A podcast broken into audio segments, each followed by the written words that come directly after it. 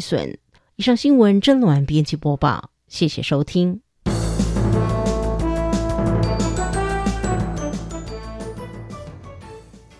接下来，请听教育开讲。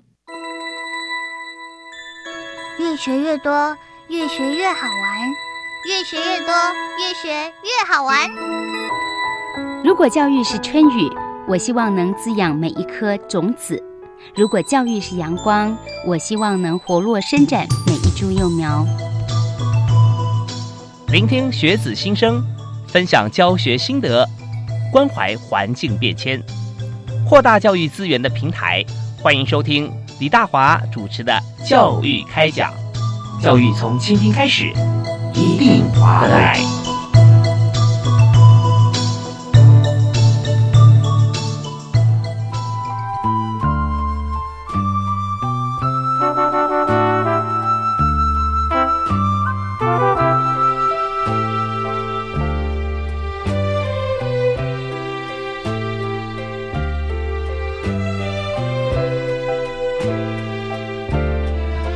嗨，各位亲爱的朋友，大家好，我是李大华。今天看到我坐我身旁的这位啊，我的好朋友，你好，啊，穿着一身劲装，对 对，今天盛装打扮过来，盛装打扮，真的，因为今天我要为大家介绍，很多人可能已经认识他了，他是十大杰出青年杨胜凯啊，胜凯，嗯，大家好，你是最新的，因为是去年对第五十五届，是。对十大杰出青年，那大家知道十大杰出青年要怎么选吗？啊，对，其实很不容易，我们知道说历年来很多像施正荣先生啊，是。啊，在之前立法院长王金平。啊啊，还有这个呃，体育健将王建民，还有曾雅妮，其实他们都是过去啊十大杰出青年啊，是有这个呃中青跟资深啊，但是没有老，因为现在七十岁以下都是年轻人啊，对 对，所以德高望重的大名人呀。今天为大家介绍哈杨胜凯，胜凯他是一位。大厨，那厨师呢？其实会做很多的菜色，而且他也征战过各个不同的这个国内外的比赛啊，都是啊拿到金奖。那同时呢，他有很多的这个自己自学，还有跟老师学习一些技艺。像我们今天看到现场啊，有苹果啊，还有柳橙，对不对？是的，苹果、柳橙。你说那他怎么入菜呢？啊，其实呢，蔬果雕刻当中呢，它最主要是帮食材加那么一点点的分数啦。那其实像在这个地方，它就可以把它当成。盘式当中的一个小配角，让这个菜肴的价值再往上的提升。是，其实我们知道说，在这个菜盘里面，就是说，呃，我们的摆盘哈，菜肴里面每一样东西，照理说都是可以吃的，可以入口的，是的，对不对？是的。那哪怕是我们看非常漂亮做的个蔬果雕哈，放在里面画龙点睛，但它也就是一般的食材。那所以盛凯哈，呃，熟食但是没话讲啊，那生食沙拉什么也都非常棒。特别是蔬果雕哈，我看到你的报道，这蔬果雕里面一只这个呃像是呃蜥蜴，蜥蜴，蜥蜴的每一个鳞片都可以把它雕出来。对对，哇，那好厉害！像一只蜥蜴这样子这么大哈，嗯，应该花不少时间吧？通常那是属于赛事的作品，那它通常都是针对艺术烹饪。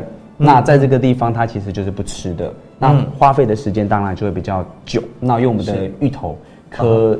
一个赛事的作品大致上都是以月在做起。哇，嗯，哦，所以这个赛事就是前面要准备，呃，跟报名一边报名一边一边雕，可能就要有所心理准备，要把这个作品做好才能进去。OK，所以这一个月的话，要不要要不全部刻好，还是要留到最后有几刀留着在现场要表演？啊，是这样的，他他出去的之前呢，你可以百分之七十到八十是可以先做好，那去到现场，他只有花给两小时给你去做组装，然后等于是两小时他就要进空了。所以组装的话，就表示说它可能很多的配件用不同的这个蔬果，对，是不是？然后会让它放在上面这样子，是没有错。OK，好啊。那么今天其实我们在现场啊是非常多元的一个直播。在直播里面，我们介绍呃十杰十大杰出青年杨胜凯。那胜凯啊，他除了他自己的技艺果雕这个其中之一了哈。嗯，谈一下你最拿手的热菜哈，熟呃的料理是哪热菜的料理啊。嗯。我觉得炒饭应该是最难吧？哎，真的炒到是不容易啊。对啊，从米的选择到煮的火候，对不对？对。啊，最后还要要翻炒的时候，那个时候的火候锅气，嗯，锅气哈。讲到锅气，就真的呃，比较港式的做法会会讲究这个锅气，是吧？对，锅气还有它的一个酱油是蛮关键的。哦，这生抽、老抽，对啊，生抽、老抽，通常是老抽比较多，会不会？对对。哦，因为它上色嘛。对，它颜色让它比较。比较漂亮琥珀色。对，而且呢，它不会那么咸，因为老抽就是颜色深，但是口味淡啊。那生抽是反过来，看不出什么颜色，但是吃起来，嗯，味道有了。对，这些其实我班门弄斧，因为这个盛凯他是专家，所以今天呢，我们稍后要请盛凯帮我们雕一下这个苹果啊，还是还是流程。今天。我今天带一个苹果好了，就是大家在一个苹果当中，你可以嗯。感觉到它可以怎么样的一个变化，让它的价值瞬间的翻倍。好，那我们在雕苹果之前啊，我们要让大家更认识盛凯，要讲一些小故事给大家听啊。好的，这样我会觉得我很佩服这个料理达人，就是我觉得了哈。半天生这个半啊，其实占的比较多的一部分，就觉得后天大家努力是非常重要。但是对于呃食材跟口味、味觉，还有摆盘的变化，有点那种就觉得剩下觉得他就应该这样子摆的，或看很多就就可以来加入一些自己的意见，不敢在之前的时候不敢说指导，但就觉得说哎应该怎么样可能会更好。所以是不是你从小就决定要踏入厨艺界啊？呃，其实从小是这样的，因为我阿妈本身就是中破塞最卡哦，对，然后有家学渊源哦。然后爸爸妈妈有时候在家里下厨，一看到就哇，这是感觉做菜是一个乐趣。OK，对，就是从那时候开始，慢慢的引发我自己的一个烹饪的热忱。然后最后面部分，当然刚好国中啊。有成立了一个国中技艺班，所以当时也毅然决然就是参加了国中技艺班，开始走向了餐饮这一条路。这样听起来好像蛮顺畅的啊，就是说一开始的时候，从小因为有家学渊源嘛，看到这个阿妈的这个料理的手法，对不对？然后吃起来哇这么好吃，然后也想学，呃，然后到国中刚好有技艺班就进去了。对。那但是我们撇开这个呃自己认为的直至以外，其实从小小学一直到国中这段路，你也是跟大家一样一起在念书啊，对不对啊？一直在学国语啊、数学啊，那时候。有学英文啊，这样子。那你在课业方面的兴趣啊，怎么样？重不重？啊，其实是这样的。所以当时进了一个餐饮管理的那个国中技班，其实家人是觉得熟悉这个行业，所以他们就会反而觉得这个行业更辛苦。嗯，所以当时其实爸爸妈妈还是希望我不要放弃学业，所以我还是进入了精英班再去读书。所以等于是早上是上课，我国中就进到晚上就去厨房打工了。哇，这是培养全才哎！啊，没有，就跟 刚好跟着师傅师傅带，就是但是也也是要一定这样子的一个一个实力，或者说要有这样子的啊程度。嗯，在过程当中一样都没有放掉过，因为爸妈有期许嘛，家人有期许，对，然后也会觉得说自己做，其实导师做一行愿意好了，有时候会觉得，因为你没很深入才知道说他的辛苦在哪里。像我在播新闻的时候，我的女儿就常说：“哎，我爸爸最轻松了。”我说：“为什么？”哦，这讲话就可以领薪水，可以赚钱。他不知道事前的准备工作。对，我说你知道我我之前准备多久吗？或者我播那一小时我要做哪些功课吗？什么那小朋友嘛，嗯。但是确实也能够让我能够体会说，当你去专心做一件事情，要把它做好的时候，哈，在一个事情有四个阶段，有做做完。这做完还不算哦，要做做好，还要做好嘛啊！所以当你真的把一件事情做好的时候，你所花费这些心力啊，这 effort 是非常多的。所以我就特别今天邀请盛凯在我们教育开讲，还有我们教育电台直播里面哈，跟大家来分享，就是他在求学之路上面哈，他是爸爸妈妈是一颗都不能少了啊！现在很多父母亲也是，就是说让让孩子们多去接触、多学，那呃自己的本物功课要顾到，有兴趣的。也让你发挥，所以就白天要去精英班，晚上要去记忆班啊。对，那你会不会觉得很累啊？啊，其实当时我觉得我不我不累，我觉得反而是我家人比较累，因为第一个妈妈的支持，然后爸爸其实会变成他几乎每天要载我上下课。哦，对，因为其实就变到晚上已经没有。已经没有车可以搭回家了，所以其实都是靠家长的接送、家长的支持。哇，那时候是上课，不但在课堂上，也有在这个实习的场所，是吧？对对对，就直接是在厨房了。哦，直接在厨房 洗碗。哦，OK OK，所以那个时候是几年级？那时候国国三就去了，然后到高一的时候就开始跟着师傅一直在做餐饮的这一块。嗯，那你当初入门的时候啊，餐饮啊，你是说刚开始洗碗嘛？对。那那个时候的餐厅料理是哪一种菜色？通常都是中餐厅，对，就是很像啊，很小小吃啊、餐馆啊等等的，就是师傅到哪我就跟着到哪，通常是跟着师傅走啊。所以那时候从国中开始啊，跟了几位师傅。呃，我的第一个师傅是郑富贵曾师傅，是我们的新竹厨师职业工会的一个理事长。那他现在是也在大学做任教，所以我觉得跟对人是最重要，所以大家我们要跟一下。那现在盛凯啊，他也在学校教课，也啊在大学是是是啊，对，你在勤高中，啊，OK，那所以说刚才从那个赶过来嘛，对，从学校，对，对他真的盛凯，他就是有这个成功的特质。呃，会照顾到大家的需求哈，不会放弃任何一个机会去关照别人。所以当我发出邀请函，就是说，呃，盛凯来上我们教育开讲哦，啊，这个节目里面就各行各业，而且是呃各个不同的学程哈、学制，我们都会有专题的一个访问。那今天我们就特别邀请盛凯来谈厨师啊，那而且从从小开始到现在呢，在学校里面教课。嗯，好，那跟着这师傅以后啊，我们就学中餐嘛。那你每天要做什么事？刚开始入门的时候，刚开始入门其实不用抱太多的期望，嗯哼。真的，你什么都不要想，反正人家说你就做就对了，因为你必须先引发自己的动机去做。嗯嗯，哪哪怕是洗个冰箱，哪怕是洗个碗，哪怕是打扫厨房、刷锅子、刷碗盘、刷炉灶，我觉得就做就对啦。等到机会你达到的时候呢，或者是师傅愿意教你的时候，我相信这个比你自己想要去一直去叫人家教你，还来加更加的有用。是，而且不管是做哪件事情，洗冰箱、刷锅子、刷炉子，我相信你在脑海中都会有先有个画面，看到满是污垢的东西，就想说哇，我一定要让它发亮，然后就啊拼命来做哈，然后想尽各种方法，都可以把这件事情完成。所以做事情不论是做哪一件事，只要你想把它做好，你就会找到方法。对，所以在盛凯身上可以充分看到像这样子的一个情形。所以他除了在去年啊获选中华民国第五十五届十大杰出青年以外，他得奖无数里面还有很多亮点，包含他也是这个德国 IKA 的奥林匹克世界餐饮竞赛蔬果雕刻的金牌啊。所以这真的是很难。那么在呃现场是来自世界各国的厨师，对，那它是目前亚洲、就是全球最大的一个烹饪竞赛。对，那当时统计了一下，大概有七十几国的在那个地方去做一个烹饪的竞赛。是七十几七来自七十几个国家的选手，是。啊，所以光是蔬果雕这边也是人才济济啊。啊，对，因为可是国外的竞赛并不是就是比蔬果雕可以，它叫做艺术烹饪，所以它可能有糖雕、冰雕、奶油雕，或者是艺术面包，还有巧克力雕，它其实是打在一起，然后一起做一个总竞赛的分数。哦，所以那那时候呃，你所主要参加就是蔬果雕刻，对，我就是用芋头，然后去我们的一个竞赛会场跟大家一起做一个角逐。是那芋头的蜥蜴对，啊，芋头的蜥蜴，尤其那 那你用几颗芋头？哦我觉得数不清了哎，因为其实它芋头都很小，对然后它其实用拼接、拼接、拼接、拼接起来的。哦，这样子，对，所以我看到说，哎，这个蜥蜴哈，真的看起来活灵活现，而且那个比例哈，尺寸不小。他想说芋头那怎么接，其实蛮困难的，因为芋头我们知道说，大家妈妈们哈，或者爸爸哈，手会痒，我 对手会痒。像我很喜欢煮东西啊，我很喜欢料理。那我也知道说，芋头啊，其实它有一个特色，就是它的看你看不太出来，软硬不同哎。对不对？还是专家可以看出来，就是你习惯的话，你可以知道判断说它的这个质地是比较接近的。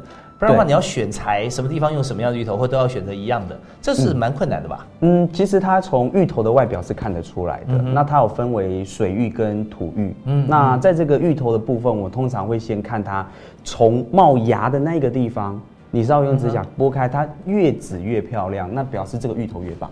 哦，它棒的意思说它比较坚硬还是比较柔软？比较坚硬，因为软的部分就有水伤了哦，OK，所以坚硬不但漂亮，好雕，而且好吃，是不是？啊。对，当然哦漂亮又好吃，好好好，台湾的最棒。真的哦，OK。所以芋头呢，我们要说，芋头尤其是通通常都用来煮或者焖啊，对不对？软软的这样子。对对啊，哎，我在比赛的时候碰到一件事，超级吓死我，哦，什么事？因为国外并没有芋头。哦，OK，是马铃薯多嘛？对不对？对他们一直都哦说芋头叫 potato，然后我们就拿原材料给他看，嗯他竟然直接啃了，吓死我了，你知道吗？就皮的嘞就就削皮的时候他就直接，哦，嗯嗯嗯，又涩涩的，对不对？对，就想哇，你直接吃太勇敢了，真的。哦 OK，所以很多很多趣事啦，在各国比赛的时候很有意思。所以那时候就用这个啊很多芋头啊组合成系数不清的芋头，对不对？啊，对数不清的芋头。数不清的芋头啊，那芋头一定要先把它呃大概有一个雏形，先把它画好。你要是哪个部位啊，脚啦、身体啦，要先把它组合的时候先切好，对再来雕嘛，对啊。好，那需不需要再什么加热啦什么？哎，不需要，需要因为它它其实就是整个生的，然后泡到水里面做保存。那比赛的时候移出水面，然后它其实就是短短的两小时，嗯最漂亮的那一个阶段。啊，对，因为我们用的是食材嘛，嗯它会随着时间跟温度哈而做一些变化，对对不对？所以你看一个月这样累积，你要好好保存它，然后到现场的时候，哇，那也空运过去的。在台湾的话，就也也是要运送啊，拿出来之后就好掉，然后煮两小时黄金时间。对，因为啊芋头它会干掉，所以那个稀可能就会变瘦。就饿了。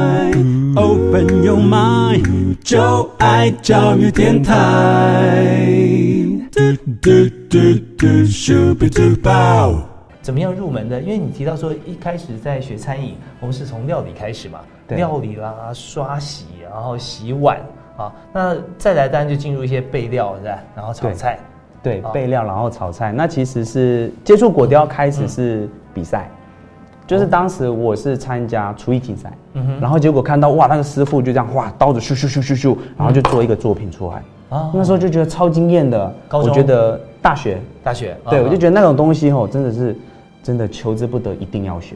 嗯，嗯嗯因为自己看就有很很有意思，很开心，对不对？对啊，因为一个小小的东西，怎么会透过几把刀子就让这一个价值一直瞬间的翻倍？所以我当时一看到的时候，我就觉得很兴奋。嗯哼哼哼，所以那那个时候是看到谁在做？好，那就是我的第二任师傅啦吴松莲吴师傅，哦，吴师傅哈，对。吴师傅他的专长是在果雕，果雕，嗯没错，对。那当时就是跟着他一起去参加一个中华美食展的竞赛啦，是。对，然后就比完赛回来之后，我就发现果雕这一块很有趣，而且大学真的很闲，所以我就开始嗯投入了所有的时间在蔬果雕刻这一块。OK，让自己变忙。其实大学现在很多人也是很忙啊，哈，没有错他呃，也 maybe 是手游啊，啊，maybe 是说其他，我这现在也可以变成奥运选手哦，电竞也不是说不好，对而是说大家去做的事情可能不太一样。但是盛凯会觉得说，如果我今天想要呃，除了读书之外的时间全部拿来运用的话，哎，还蛮多时间了。如果说不做任何事，就真的很闲啊，对不对？所以就想的一些事情来做啊。对那时候你的时间规划是怎么运用？我的时间规划，其实当时大一我就把自己课排到非常的满，我把所有的时间先把它能修的先修完。是完全符合你的个性啊，啊，真的吗？一秒都不浪费，对不对？所以大二的时候就开始比较多时间，所以就开始有空时间就拨去教授的研究室，就开始哦研究果雕，哎，还有研究乳酸菌。哦，乳酸菌，嗯。乳酸菌跟果雕之间是什么样的关系？啊，因为其实是这样子的，嗯。我我高中是读餐饮管理，可是大学的时候，因为爸爸妈妈我们沟通了之后，爸爸妈妈就是说，哎，应该可以去转一个科系，所以我大学读的是食品营养系。哦，OK，是，所以呃，从这个餐饮到食品营养啊，对对所以就也是相关啦、但是让它发挥的更营养。呀，所以说在这个、呃、乳酸菌这方面的研究，跟你刚刚说前面这两个专长是不同老师嘛，是不是？哎，不同老师，不同老师，所以一个是跑戴护目镜做研究的，一个是就拿刀在那边切切切的。是，有没有刚好切一切，然后拿去戴护目镜，拿这个东西做研究？我也改天我可能会戴护目镜切榴莲。OK，所以在时间运用上面哈，除了自己修的课以外，我们还有很多的时间会来运用在自己觉得说应该充实的地方，也是爸妈的期许嘛。啊是的所以这一路上，我们感觉起来，在家人的在你生命中所着重的这个比例跟分量哈，其实不轻。所以在里面，不管是他们关心你，还是你去呃询问他们的意见，或跟着我们商量好一条路去走，几乎都是绑在一起的哦。对，其实就是一直不想要辜负大家的期望，所以才会一直努力的往前冲。好，那我们就要想到说，这样看起来好像家学渊源嘛，然后读书，然后呃各种的学问都都汲取，然后高中、大学，然后现在在学校当老师，又可以做这么好，国际金牌，十大杰出青年。难难道对我我后面就说，难道都这么顺吗？都没有挫折吗？呃，你有没有碰到什么难关很难度过的？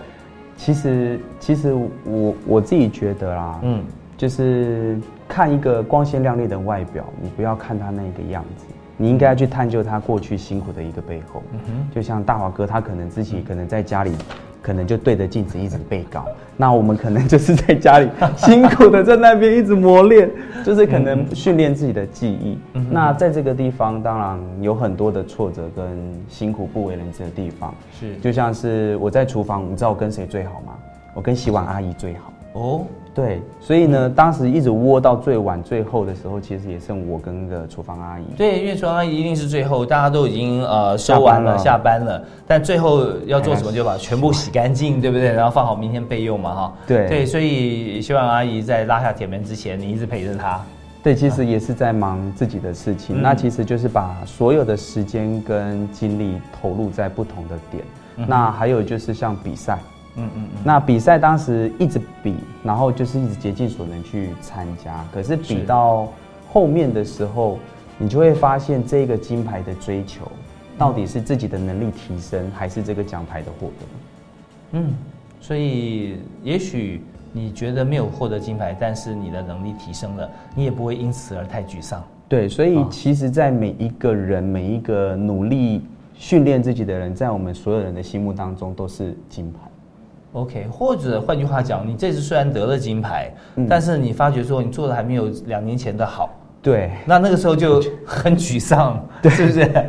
那大家还会说，哎，金牌金牌这样子，你就还有更加努力的空间。OK。所以我们知道说，盛凯啊，他是一直追求自我突破的这个进步控，就我一定要进步。可是他并不会已经到好说不进步，然后就就已经很沮丧的，是不会。可是他会知道什么是重点了啊。嗯所以从这边，我相信人在学习成长过程中，一定也不是说真的就就跟呃孙悟空一样，时候蹦出来，然后什么都会啊，然后呃对就可以很厉害。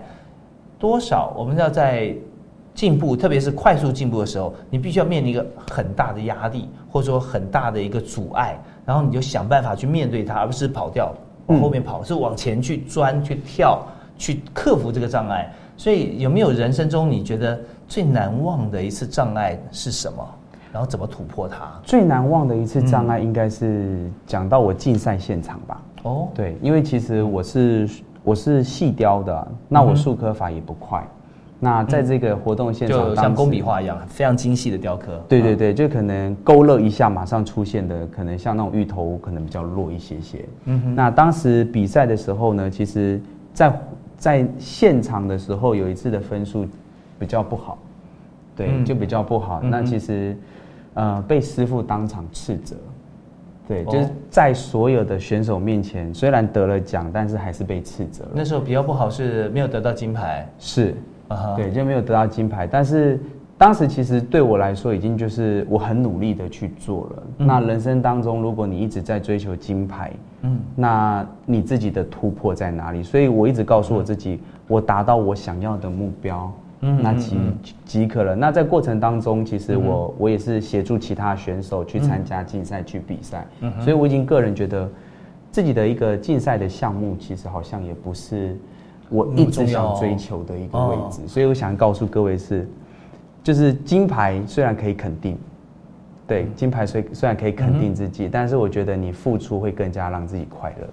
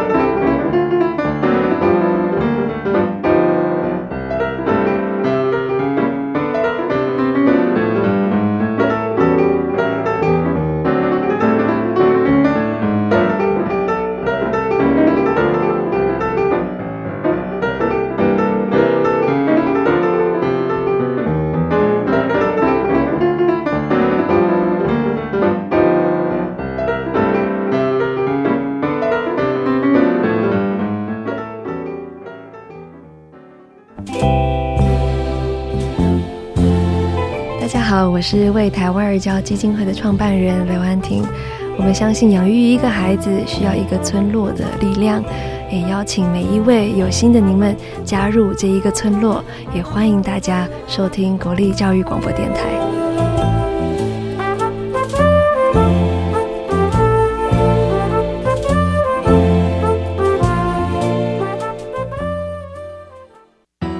大家好，我是农委会主委林聪贤。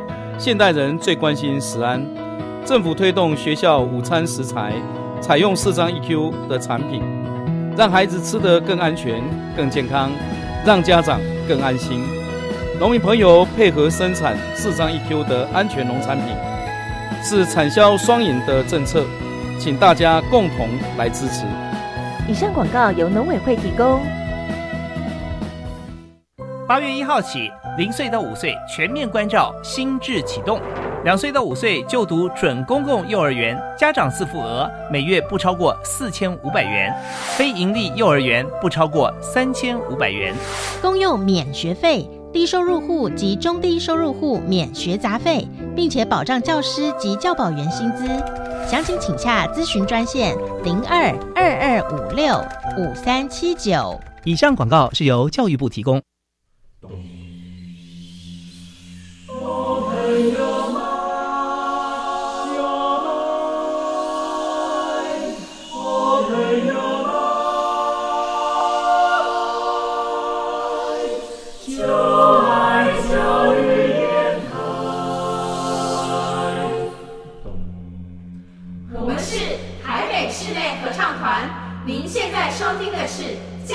广播电台。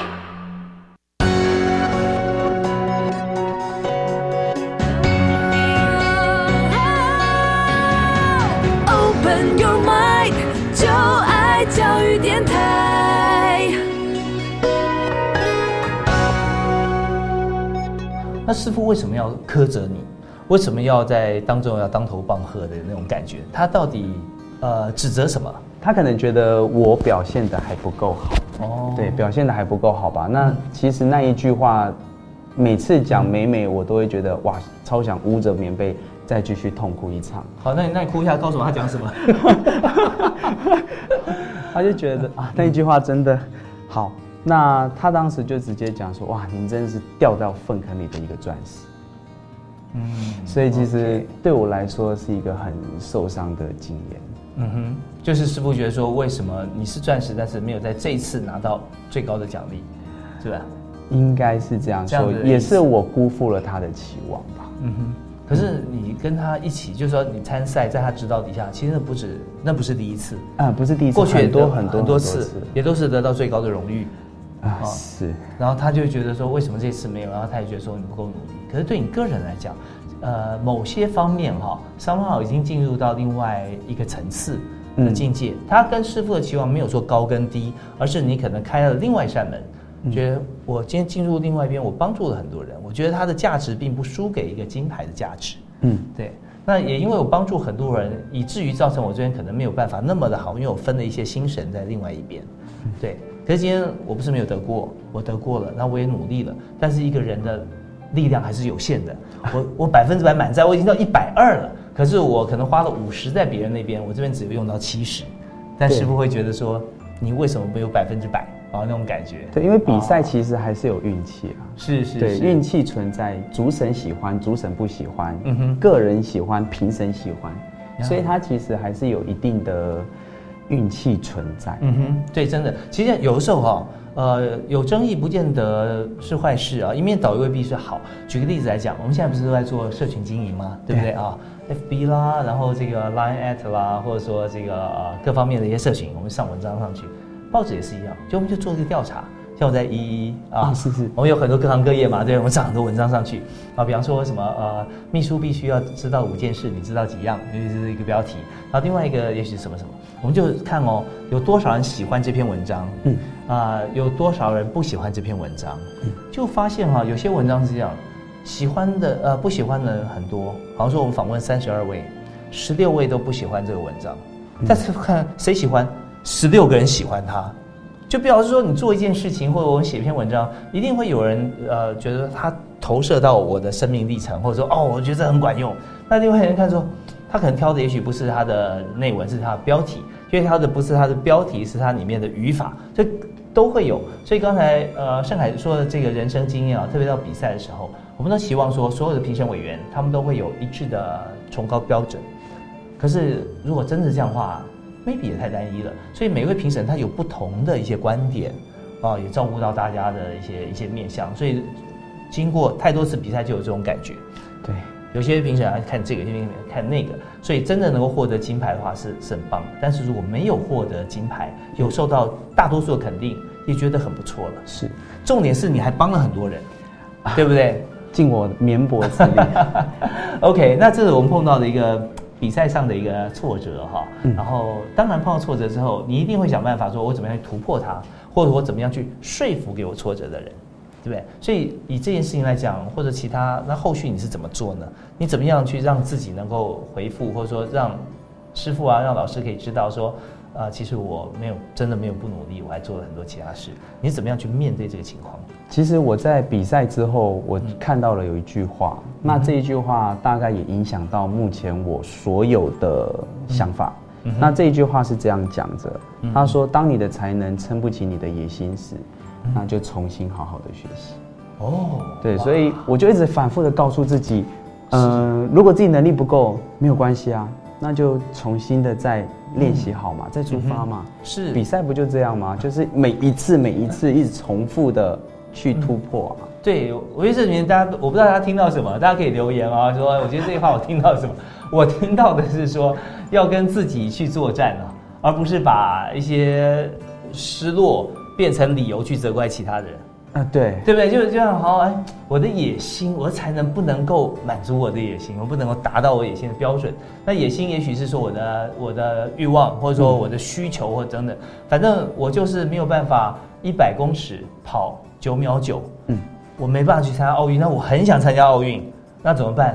就练啊，再次的练习。你不能说把那些选手都给他吃泻药或者腿打断这样，太狠了，推他嘛，对，推他一把这样。对，我们不要想那些有的没的，重点是说，我们不但是呃要这个自己建立好，而且要帮助别人。所以我们看为什么林忆杰他在跑马拉松的时候，啊，真的，对，他在跑马拉松，然后大家这么推崇他，不是说他去跑超超马，然后跑这么多地方极地啊，跑得这么好，而是呢，他在我印象非常深刻，在几乎算非常前面的第一次盛大的公开比赛的时候，嗯，他在跑跑跑跑，已经是第二，冲冲到第一了，然后剩下没有没有多少公尺，那回头看看被他超越的那第二名，已经又要一波一波，就他看一看他，再看看终点，再看看他，于是呢，跑回去，回头。扶着他，两个人慢慢走啊，跑啊，哎，到一起到达终点。所以当这个画面出现的时候呢，大家想说，哦，了不起，对，真的，他的野心是第一，他已经达到了，他能力也够了，但是呢，他会发觉说，在参加运动比赛的时候，运动家精神是很重要。嗯他是我的对手，是我的敌人，maybe 没有关系。可是觉得说，我们一起来完成这个赛事，是多么的美好。对，所以你那次就帮很多人一起完成了那个赛事，对不对 ？OK，那当然是讲是很多不同的例子，也从盛凯的经验、人生生命经验里面来来谈到一些啊，大家心里面的一些想法。那我就很多问题啊，我就想说，在这过程中你突破很多的障碍啊，那、嗯有没有哪一次哈、嗯，像是比赛也好，或者说你有一个好的作品也好，让你最开心的是什么？嗯最开心的、对，当你面对厨艺厨房的时候，你的作品最开心的是什么？最开心的应该是做活动的表演。哦，对，什么样的活动？好，就像是在个人的 FB 里面呢，会有一些照片是我参与活动的，他可能用蔬果去做小熊维尼的组合，嗯哼，对，然后去做呃面包超人的组合，嗯，那这一些东西呢，其实我觉得比展演或者是技术还来来的更加有趣。你今天刻了一个呃很大型的作品，可能小孩子过去就会啊嗯哦他看不懂。但是如果你今天刻出一个很可爱的小东西，那小孩子一过来，哇，那面包超人，其实对你来讲，每一次他的一句觉得很棒、很可爱，对你的微笑，我觉得都是一个给我的很重大的鼓励。是对，就是反正哎呀，感觉他们都是肯定的。嗯哼哼，那你做这么多让让大小朋友肯定的事情呢？之前哈，之前我们聊之后，之后就很开心啊，对大家看哇那种感觉，我今天让多少小朋友觉得说他生命中充满了这个欢乐哈。但在这之前，你要练到说大家都对你的作品认同的时候，势必是经过了很多的努力。嗯，虽然是很简单的小东西，但是你要经过大的难的，才会瞬间很快的就变个小的东西出来啊。所以在这个过程当中啊。嗯，你在学习之路，我们看到像是金牌的这个芋头蜥蜴，还有现在很快的可以是非常漂亮的小天鹅啊。那徐明跟我们谈一下比较细节的部分哈。你在练果雕的时候，你在一天要练掉多少个苹果，或 者说你要花多少的时间在做这件事？我印象最深刻呢，当时就是我师傅第一个教我东西叫做水花片。那这个水花片是红萝卜刻花片。那我当时开始接触果雕的时候，我不知道他在干嘛。我真的不知道学这干嘛。嗯，阿师傅讲我就学，然后我就磕磕磕，然后磕好就给师傅看，磕好就给师傅看，然后磕到后面的时候，师傅开始教我磕红萝卜花，那我就只印象深刻喽。我的红萝卜花光磕我就磕了两个礼拜，天天磕，花了不知道几袋的红萝卜，但是每次拿去的时候，嗯，永远都被骂。哦，嗯，红萝卜花要是要怎么磕？它是一体成型的，我们在餐饮来讲，它叫巴拉灰。芭乐花，嗯，对对对，它是用红萝卜的根部，还是？红萝卜的根部？就红萝卜切掉，剩最后剩下三分之一吗？嗯，红萝卜最前面比较胖的那个头，比较胖的头啊，嗯，对，然后去做小刀的雕刻，雕出一朵玫瑰花。哇，那你刚开始雕那朵玫瑰花，雕起来要多久时间？啊，我当时呢几乎没有雕成功过。你看这这是什么花？对，这是什么花？我师傅常讲一句话：高丽菜。我就说他天哪，好吧，就继续。而且不是高山的，是打开，盛开了，开花了。嗯。然后经过至少一个月、两个月，那反复每天的一起去练，那练到后面的时候，我才发现。呃，所有的经验都是累积的，嗯，他不可能一下就会的。所以其实师傅当时对我的苛责，或者对我的严厉，我真的觉得他是一个很很好的教学方式。他让我知道我要自己去动，跟自己去学习，最快了。所以我说啊，不错，上海不错，加油哈！来，那个可以可以休息了哈，明天再来。那可能那可能你要刻好一个红萝卜的玫瑰花，要花三年，三年四个月。就刻一朵花，但他就选择很直接，嗯，这是什么？再来一次，对对对，所以自己跟自己学啊，自己陪着自己学是最快的方法。对，哦，但他师傅这个师傅也很厉害，就是说他有刻好就给你看到，你看我刻是这样，你刻是那样，你搞什么？再去来，再再来好几个，对不对？其实我师傅吗？其实我师傅教大概十多年吧，嗯，但是他真正坐下来拿刀子起来教我刻，嗯，次数用我们的手指头是算得出来的。哇。那为什么呃你会这么有信心跟他学会学到很好的东西？因为师傅他给我们就是一个希望你自己去找，你自己去学。那如果你不懂，我可以教，但是你不要等着我一直给你东西。嗯，对。OK，好，那这个我们现在再想想看啊，以翻转教室来说，以目前的教育方式，那当然老师会希望说同学先预习啊，啊复习啊，要上来讲讲给大家听，有一点点说自发性的从内心这样出来。可是我我们也想到说，呃，就一个实作实作课果雕树果雕来讲哈，过去是不是这样教你很有感觉？那现在你也在学校教课，对你有没有教树果雕？其实是有的，是有的哈。那你怎么样来面对你的学生啊？是也是呃再去雕啊，再回去再说，还是你用什么样的方式？跟你师傅一不一样？我的教学方式会变成，我希望是指导引式的。我通我通常教一个东西，我会示范很多次。那我示范完毕之后，换您做的时候，我都会跟学生讲，我说我没有要你学会这样东西，但是我要你不会到会的这个态度，你一定要坚持下去，哪怕你雕个再丑的东西给我看，我都觉得那都有分数。OK。在一个好的过程之前，你必须要有个好好的结果之前，必须要好的过程。对，这个过程是痛苦的，但是你一定要走的。OK，所以所以上你的课好好过吗？我很少当人啊，很少当人，但是大家必须很认真的来做这件事。对，气氛好不好？哎，气氛当然是很安静，就是我通常这种欢迎来到我的世界，就每个人都很认真的在那边去做。嗯嗯嗯，对，这真的看到这个情景，老师就是负责来把不会教到会，但中间这个态度过程，老师也会带领跟观察。如果说很安静的左顾右盼，那可能就会教你说来拿起好好雕。对对对哦。但如果说真的很认真在看，那你就会很开心，说嗯，他每一刀下去都有收获。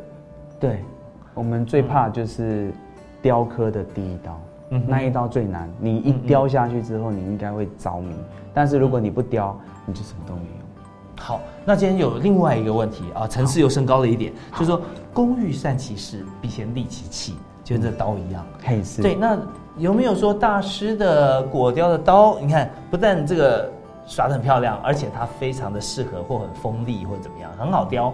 那么呃，学生用的刀可能就是自己的水果刀、超级小刀或者，它会不会因为工具的不同，嗯而影响到他的学习的速度？呃，其实果雕刀现在在我们的市面上非常的普及，嗯哼好、那它非常的便宜，至少一百五十块上下，其实就有了。哦对，其实就有了。那它差别在哪里？差别就在于这个尖头比较尖，它比较可以做细微的。那如果说家里没有这种的，其实水果刀就可以做，就可以了。所以真正的大师也不需要说呃太昂贵或太特别的一些器具。哎，有时候初学会不会这样子？就是太利反而容易雕雕坏，干脆比较钝一点，还可以好几次。哦，我们反而会颠倒哦，倒太利啊反而很好，太钝反而会雕到手。哦，为什么？因为如果说利的话，你好切；嗯你炖的话，切下去你会撕力，切不下去，最后就唰，哇，喷血。这样这过于不及啊，所以这方面要学果雕刀利一点会比较好。是我们今天其实谈很多这个部分哦，我们切一小段一小段这样谈，大家都会很有收获的，因为我们好几个不同的话题。我最后剩下短短的十分钟，我想说，其实在这个呃学习艺术果雕或烹饪的过程当中，嗯跟每一项事物大家都一样，都你必须要付出，然后必须要唤起自己的兴趣啊，然后来做得好。但是最重要的一个原动力，我们刚一开始节目刚开始有谈到说家庭嘛啊，嗯你刚提到说，其实你不会太累，家人更累，父亲更累，对不对？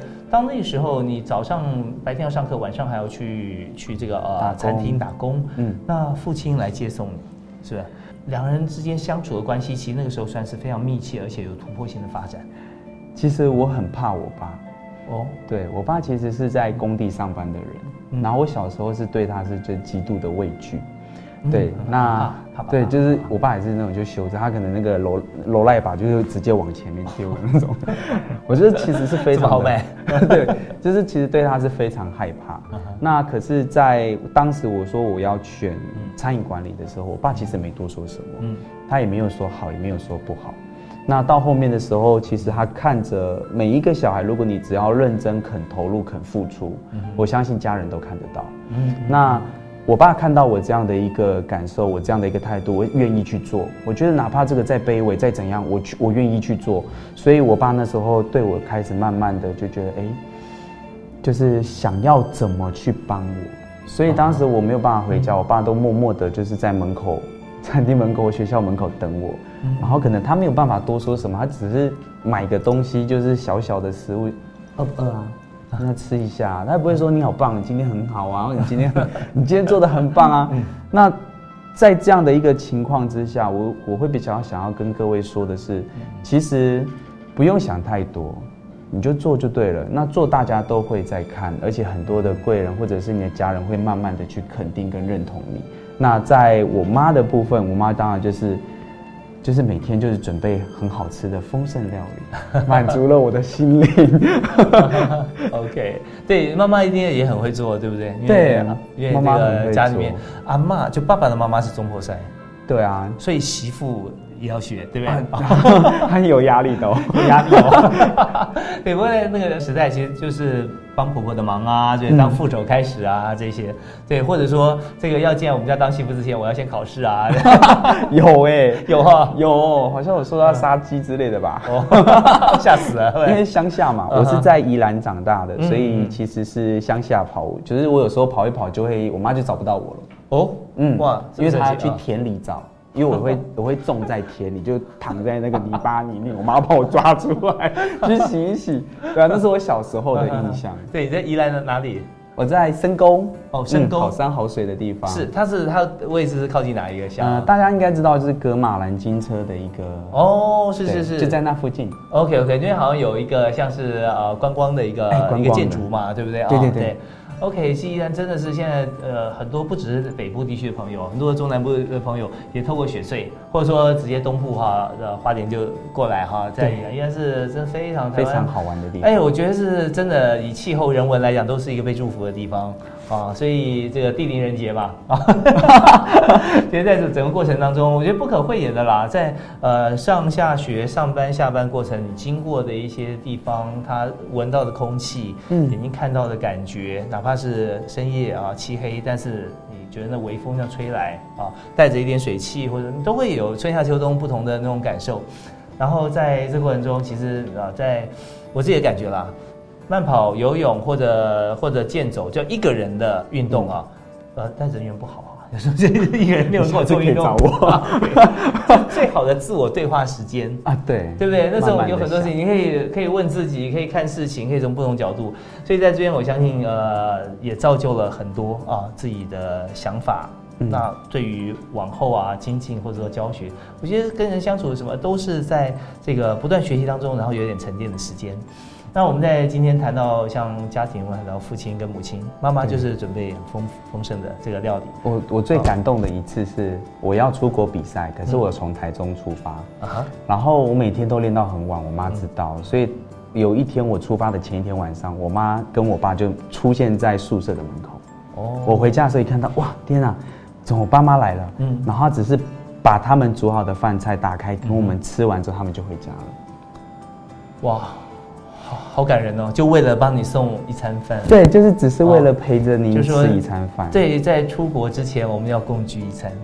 对，这种就是践行啊，很多的力量。对，真的是呃，家人的力量就在于说，呃，成长过程中或相处过程中，嗯啊，一个一个的片段的累积。对，我们也想为什么跟家人这么亲啊？没有没有人可以跟家人来相比，是因为你没有那么多共同的经验。嗯，而且我觉得像呃令尊跟令堂爸妈哈，这样呃更难得的是，他不但是有养育的照顾你的经验啊，对，不得不嘛，生出来一定要把你养大啊，对。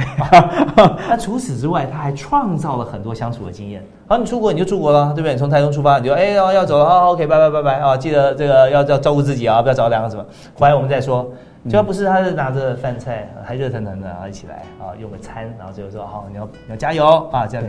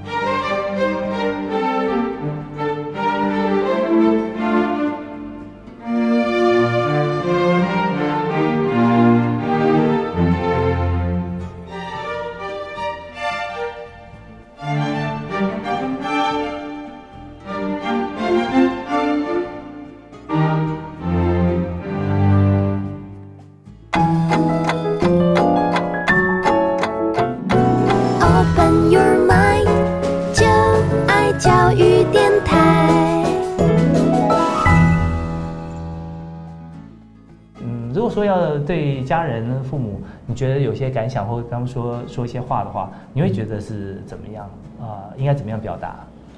就你的风格，我的风格啊，嗯，我我个人，我个人，我对我爸妈大概就是无尽的拥抱，无尽的 感谢。但是我觉得更可以讲的是，就是每位的父母亲，每一个小孩子当然都是当宝。那当宝的情况之下呢？我觉得你们不但只是就是养育他，如果说您对他有一些额外的小关心、小举动，我相信在这些我们的小孩子里面，他会埋下一个很强的力量。嗯，对，就像是我爸妈的一些小小的举动啊，吃个饭啊，我觉得这都是很棒的。所以我觉得现在大家喜欢吃也是好，也是件好事哈。嗯因为聚餐聚餐嘛，对，你总是要坐在一起才有办法吃饭啊。是。所以，呃，为人父母的话，能够有些小举动会让孩子来感动的哈。对。那但反过来，父母其实我们知道代代相传啦，就是说父母照顾我们嘛，我们照顾下一代，感觉好像就就是这样。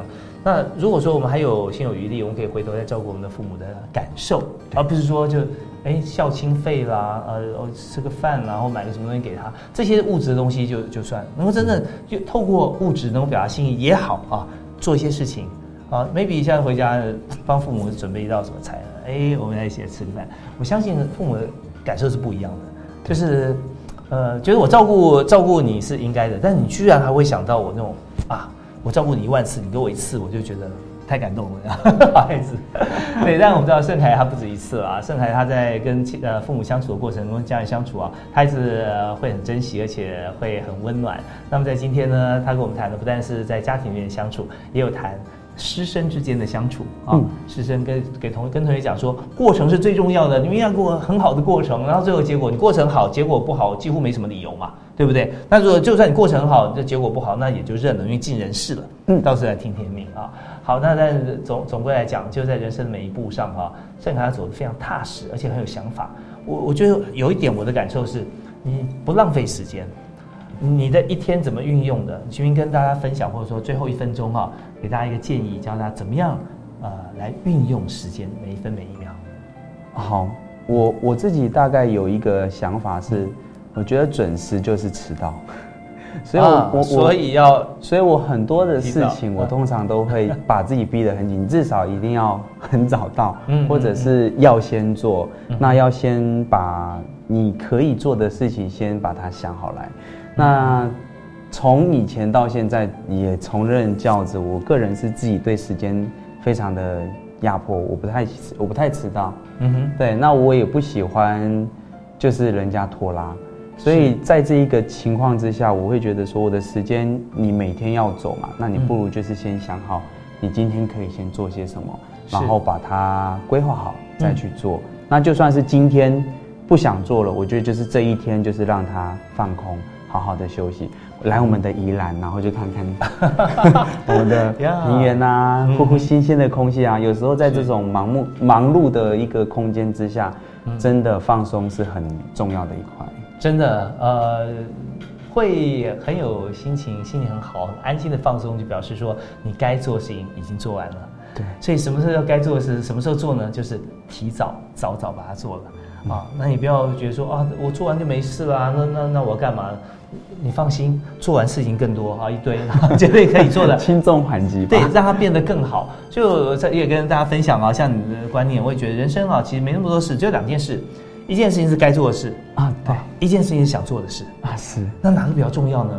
通常按时间来讲，该做到的时间就应该去做，甚至提早做。嗯，做完之后就可以放心做想做的事，就可以做很舒服。对，太棒，太棒了。但但通常该做的事情都不太想做。但这不是不是最惨，最惨是想做的事情都不该做。OK，我们今天是非常感谢哈盛凯，他一直告诉我们，该做的时间要在时间之前，你就可以尽情去享受你想过的生活的感觉。而且呢，对于父母、家人，还有对于老师的感恩，还有自己怎么样学习之后，还教学生怎么样利用我们的时间把过程做好。好，那我们今天也再次感谢十大杰出青年当选人杨胜凯啊，也是呃各项比赛的金牌得主，现在也是学校老师。学校是在桃园，桃园秦高中、开南大学。是 OK，好，那在这边都可以找到盛凯，也希望你下次在我们节目，好不好？没问题。那谢谢所有大华哥，还有我们的所有的观众，谢谢谢谢我们现场所有工作人员，谢谢。教育开讲，我们下次再会，拜拜，拜。